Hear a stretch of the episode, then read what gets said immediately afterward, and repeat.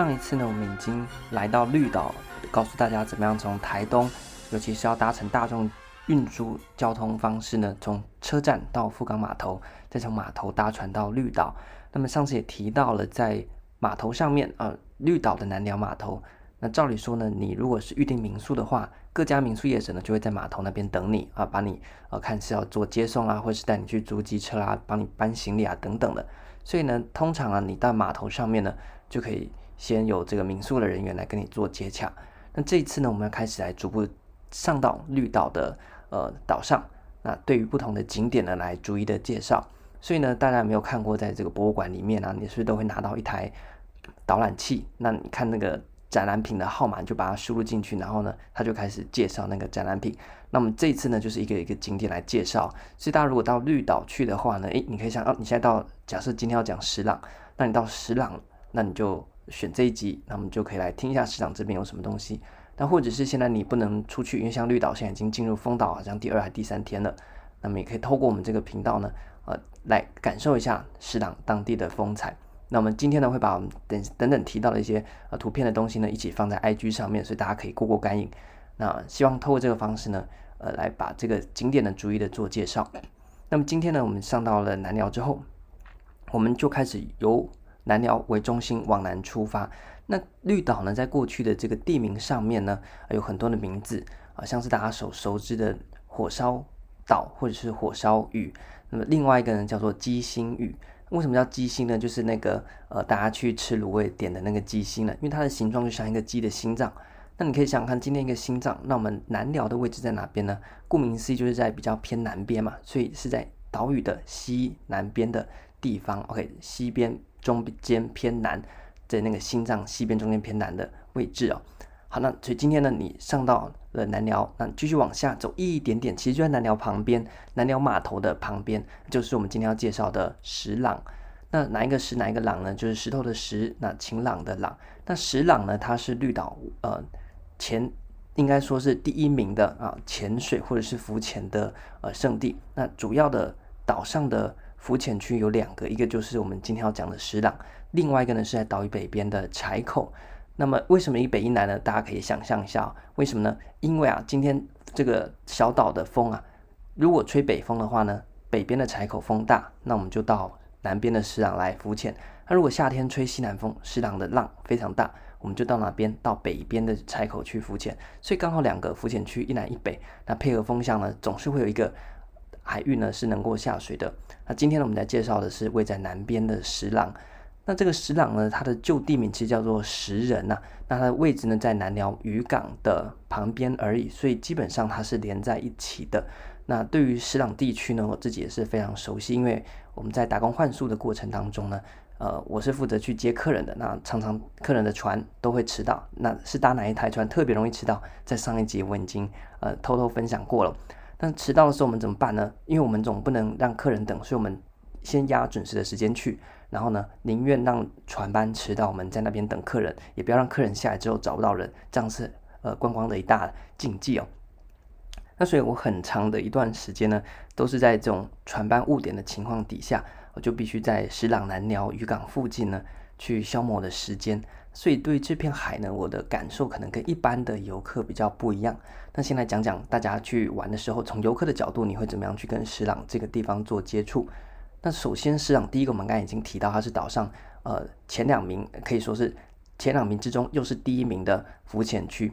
所以你如果参加岛上的民宿安排套装行程的话呢，诶，那你选的浮潜百分之九十的机会很高，除非那天吹西南风，不然教练呢就会带你呢到石朗这个地方哦。那石朗这个地方它其实非常的漂亮，那你潜到水里面去呢，不用非常远，那你就可以看到非常美丽的。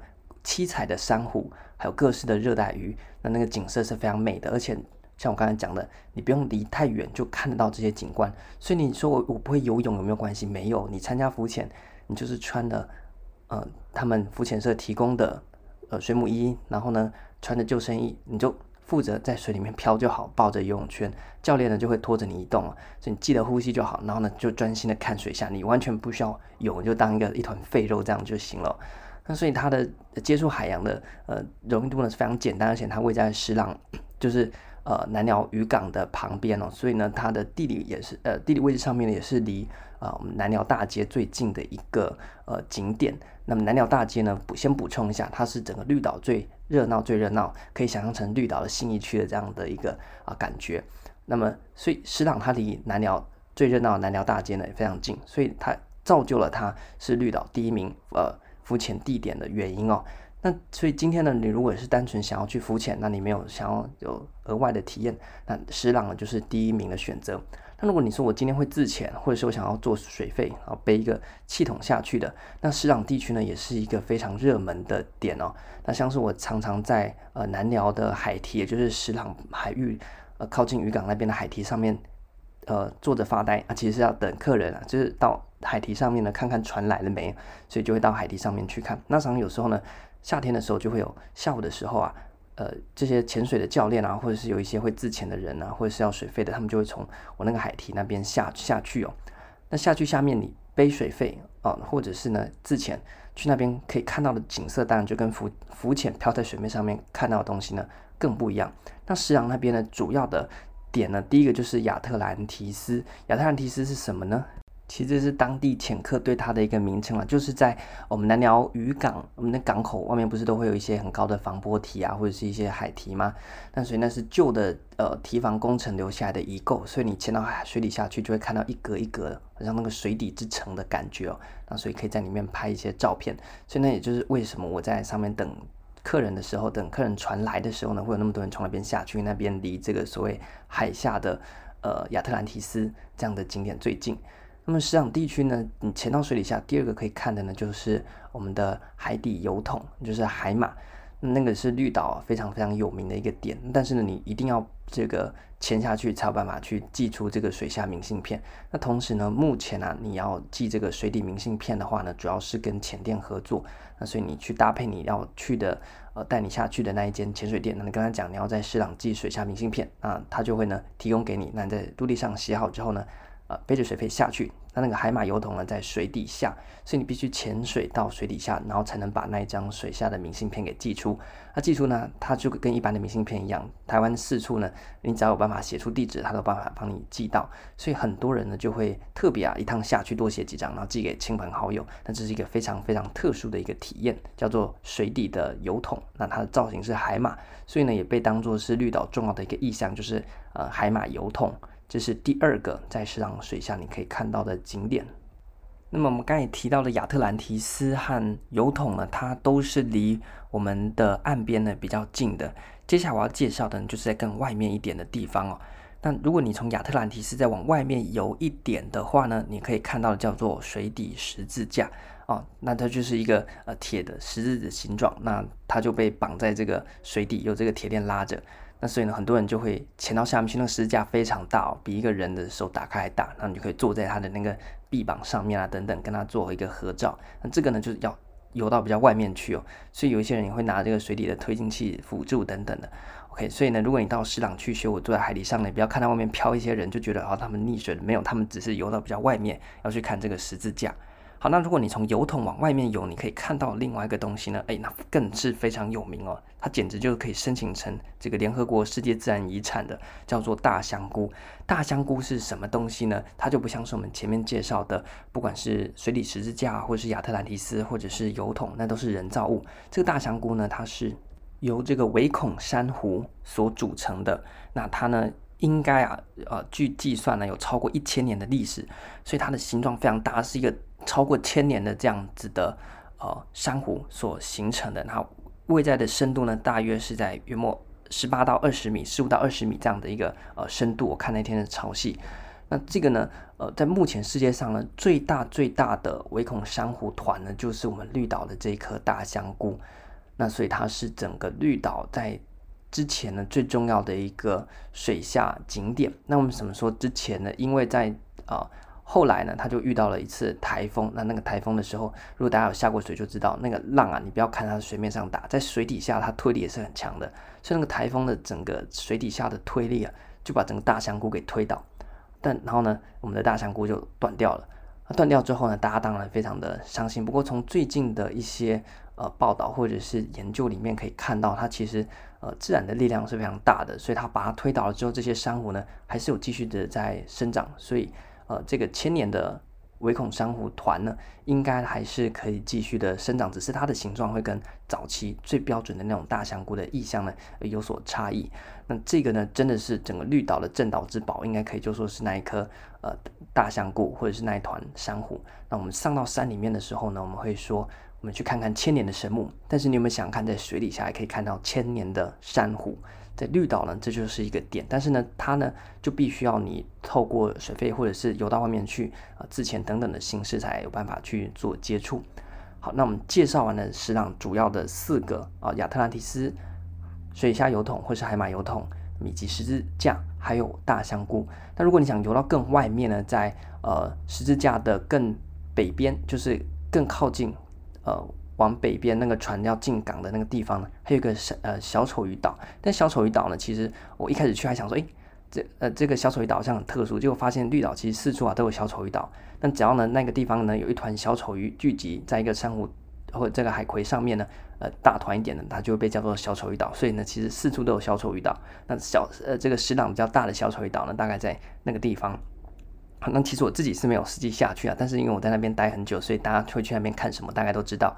所以呢，我没有实际的，我没有实际的照片呢，呃，提供。但是这些呢，因为都必须要涉及到专业的水下，你必须要水下适应的技术。那基础呢，就是你必须要这个自潜或是水肺的能力。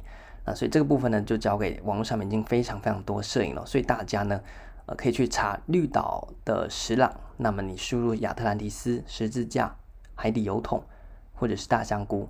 那你就可以看到非常非常多，真的是美到你会惊呆了的那种水下摄影。为什么会漂亮呢？第一个当然是景点漂亮，第二个是绿岛的潜水的海域，它的水质呢是世界上数一数二的哦，真的不夸张，是世界级的。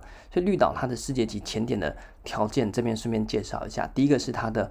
呃，因为黑潮流经，所以它一年四季水温呢，其实都非常温暖，在二十度的以上啊。所以冬天的时候呢，大家还是照样跳到水里面去，OK 的。反正水底下更温暖，这个我自己有亲身的经历。等讲到大白鲨那一集的时候呢，再跟大家介绍。那第二个呢，就是它的清澈度非常非常的清晰。你如果想看看你潜到水底下，然后水底下是雾雾，就好像你在陆地上是起雾的，你会不舒服，好像那个解析度很差。但是如果你水是透明的，是澄澈的，是那种。映射到天空的那种湛蓝，哇！那你在水底下的世界真的是非常非常的漂亮。那有几次运气好的时候，我就见识到这种大概你能见度到水下二三十米，哇！那真的是非常非常清楚。那你就觉得你是进到另外一个世界了。那纵使是更深，大概三四十米，甚至更深，我们有游到的底下可能破五百米，甚至一千米的地方，呃，去看的话呢，它也是那种蓝的。渐层慢慢深层结束掉的啊、这样子的一个状况，所以那个水的清澈度呢，是影响到你潜水品质的一个关键。所以在绿岛呢，其实四处的海域呢，它的水温是温暖的，那它的能见度终年都是非常高的。那这个在台湾其他地方呢，你都很难找到条件跟绿岛一样好的。那除了这些天然的条件之外，另外一个就是它水底下的热带生生物呢也够多，所以要清澈的水、温暖的水，还要有足够的生物量。全部加在一起才能够变成世界级的潜点。那这一点呢，在绿岛就有办法达成。那一般的游客呢，在石朗地区透过呃浮潜的方式，就多多少少可以去见识到它的美。那如果呢，你是有进一步有自潜或者是背水肺的话，那当然可以看到的更深入。好，那所以这个呢是它的呃石朗对于观光客而言呢，你可以去呃接触到的或者是去体验的部分。那最后呢，大概花一点点时间来介绍我自己的石朗是怎么样的一个感受。其实我呢，我在绿岛打工换宿待了快要呃三个月的时间，陆陆续续因为有来来回回，包括像这个四月还去过一次两次啦。那其实我在石朗只有下过一次。那去年的状况其实非常的不理想，因为去年游客量爆多。那么你那时候呢，在旺季的时候，我在码头旁边的海堤上面等客人的时候。整个石朗的海域，因为你可以想象我刚才描述的，如果是浮潜的游客，你就是大概三四个人拉着一个游泳圈，然后一个游泳圈绑一个游泳圈，所以呢，你就会看到一条的游泳圈串，那上面呢，每个游泳圈大概抓三三个人、四个人，然后呢，教练就像蜈蚣一样把整条的游泳圈人串呢拖出去，旺季的时候好恐怖，它上面大概五十几条，上百人在水上这样子一串一串的，很恐怖，很像那个南部的那个科寮，没有？呃，蚵仔寮在海上一整排全部都是，哇，那超恐怖的。然后呢，大家呢为了这个吸引鱼群上来，因为现在都很先进哦，大家如果去参加浮潜的话，教练还会帮你做水下摄影啊，拿这个 GoPro 下去摄影。那摄影要怎么好看呢？要鱼嘛，那怎么吸引鱼来呢？你就要丢一些吃的给他。所以教练他们通常一串人就带一两条吐司。所以在旺季的时候很可怕，因为他一个时段，你看像十几串人，每一串人都带一两条吐司要去吸引那个鱼来。那么一个时段呢，大概一个小时到两个小时，那一整天下来会有几百串的人在那个水里面，然后就会几百条吐司掉到那个水里面去。所以那第一个它的水质非常浑浊，那第二个呢是它的这个吐司呢，其实不是水里面的生物。我们不管在爬山推动无痕山林，或者是在浮潜我们推动无痕的海洋，嗯，都是尽量不要把陆地上的东西带到水里面。你人去其实就是一种破坏。所以这么多吐司掉到那个海里面哦。其实对这个海海水啊也好，或者是海洋的生物、它生态、生这个食物链也好，都是非常大的一个冲击。那所以呢，那时候我下市场的时候呢，第一个是感觉非常不舒服，另外一个是那时候刚好南寮渔港在施工，所以很大的很多的飘沙就从那个码头飘出来。那飘出来就算了，它导致整个在石朗海域的能见度呢，全部都是刷刷，就看不清楚。那么间接的影响到很多珊瑚呢，就白化。所以去年呢。呃，下石廊的时候呢，给人的感觉就是你进到了一片雪白的世界。我还以为是准备要下雪了，你怎么全部都是白白的？然后呢，你在水底下也可以听到远处码头在施工的那种咚咚咚很深沉的声音哦。所以去年的石廊状况呢非常非常不好。所以也是趁着今年虽然疫情的期间目前封岛，但是往好处想，至少能给这些海洋一个休息的机会哦。好，那所以其实我跟石朗的海的。在水里面的接触呢有限，那但是呢，我跟世上的海的深层的关系是来自于我刚刚提到的，因为呢常常船都误点，那我们旺季的时候一天甚至要接到五趟，所以我一天会有五次以上的机会在海堤上面，就坐在海堤上面，一边是看客人的船要来了没，我到后来已经看到这个拿望远镜在上面，如果天气好可以看到台东，看船从台东出来了没。那如果呢看不到台东，就可以拿望远镜往海面上扫一扫，看船大概开到海的哪一个位置，那大概知道它还要多久进来。后来才发现，现在其实你在网上面有那种定位哦，像之前长荣在苏伊士运河卡船的时候，不是大家都在截那个图嘛？就你可以知道目前海洋上面有哪一些船，只要它有开它的定位的话，早知道我那时候就不用拿这个望远镜在那边看了。但是我那时候真的看的还蛮专业，就是目测那个船离。岛屿的位置哦，然后呢，大概还有多久？然后我需要在海堤上面等多久？那你说为什么不要去码头等？第一个码头那边很热嘛，然后很多人来来往往的，有一些人抽烟啊，乌烟瘴气，有一些船进出一些废气。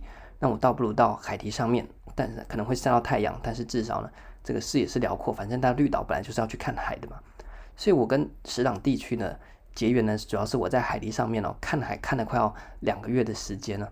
那其实每一天海呢，你会觉得说它。给你的感觉都不一样，尤其是到下午的时候呢，太阳来到了西半边，这时候呢，整个阳光洒在海上面，整个海是那种刺眼的、非常夸张的，你会觉得你现在眼前的不是一片海，而是一个发光的一个大的平面，那不断的去对你的眼睛发出各种的光芒，然后你有时候都怀疑说你前面到这个这个是不是海，因为你就像是看到那种很难以想象那种阳光，还有整个海面。明亮到你无法睁眼的那种极致的境界啊！但有时候呢，会看到一整串的云，那么就在石朗的海岸上面呢排开，从岛的东边往西边飘，一路延伸到台湾。那有时候呢，就会看到远处呢，这个云就很像一条廊道哦，好像天空的这个高速公路一样，它就一整条，旁边都没有云，就那一条云远远一直绵绵延绵延过去。这些都是我在石朗看海的时候看到的一些呃特殊的景观，所以你有多久没有好好的在海边，或者是随便在你家门口就盯着天空或盯着非人为的这些自然景观？你看个一个小时就好，你就会从中看到非常多的东西哦。所以我那时候在海堤上面发呆等客人，其实也不是发呆，你看这个海每天的状况都不一样，那无时无刻都在变化。你虽然觉得我看同一片海有办法看两个月，但是呢，你实际坐上去就知道。是同一片海是我们对它的定义，但是实际上那片海没有一秒钟是一样的，哪怕你是上一秒和下一秒，那个海的状况呢都非常不一样。那通过这个海呢，你会去联想到非常多的事情哦。所以像那时候呢，我就呃莫名其妙的去想了非常多非常多，是跟自己有关的也好，或者是一些无关紧要的也好，包括什么样叫做表面，什么样叫做本质等等这些深层的思考，在海边呢，它会强迫你去做思考。另外一个海给你的海海给我的感觉呢，就是它会呃把你一些不该记的东西呢给冲掉，因为每天看那个海，你就盯着海发呆就好，你都不想。那久了你就会痴呆，那为什么会痴呆呢？因为呢，有一些东西你就开始觉得说，哎，忘记了，会觉得不重要了。那最后呢，你脑袋还剩下的就是你生命中对你来讲真的重要的是海带不走的。所以在呃那时候呢，呃有关于我为什么去打工换宿的原因，可以改天再做一集。反正那时候也是带着一个去那边要看海放空的心情到那边去打工换宿。那看了两个月的海呢，其实真的有帮助，它把你。每天这样潮起潮落的这种浪潮声，还有你盯着无时无刻都在变化这样漂亮的海，它会慢慢把你的思绪做一个梳理，那把你很多你对你来讲不重要的东西呢，给你洗掉。所以后来你就觉得说，哎，有一些之前很在意的事情，后来也不那么在意了，甚至就忘记到底是什么事情了。那剩下你还记得的，哎，真的就是你对你来讲那是比较重要的那些事情。所以你来到了这个绿岛。那除了在石朗下去跟大家一起当这个人肉蜈蚣串在海上漂之后之外呢，也许你可以花一点时间坐在石朗的海边，看着底下满满的潜水客也好，那就盯着前面那一片海。其实绿岛的海是每一个角度看都不一样的感觉。那所以我那时候呢比较有运气好，是我在石朗跟这片海相处了大概快两个月的时间，所以这片海对我来讲呢有非常非常多的一个想象，还有非常非常多的一个呃。我和海之间呢，才有的一个连接。那所以各位呢，如果到绿岛，也不妨播一个小时，甚至半个小时，甚至十分钟也好，你就坐在海边去看那片海。不然你到绿岛要干嘛呢？对不对？那你不要问说这样子是不是很无聊，浪费时间？没有，你坐着你就乖乖的看着就好了。你自己想看，你有多久没有好好的去看一个自然的景观，而不是人为的大楼或者是人为的建筑？那如果呢？你愿意花个十分钟，那海绝对会给你相等甚至更多的一个回应。呃，这是我对整个石朗的海，我就我自己来讲，我跟它产生的一个连接。那所以各位如果下次到绿岛呢，离这个渔港最近的就是我们的呃南寮旁边的石朗地区，那它是一个很重要的浮潜，也是重要的潜水地点。那么如果你不想下水的话，你在旁边看这片海，有一个非常好的一个呃忘忧的效果。好，那这次呢就跟大家分享在这边。那有关石朗的一些照片呢，我会把它放在 IG 上面，大家可以参考。但是水下摄影的部分呢，大家就自己用我刚刚讲的关键字去搜寻。好，那我们这次呢就介绍完石朗，下次我们继续往南边往龟湾的地方移动，啊，那又是另外一个非常漂亮的地方。好，那我们这次呢就介绍到这边。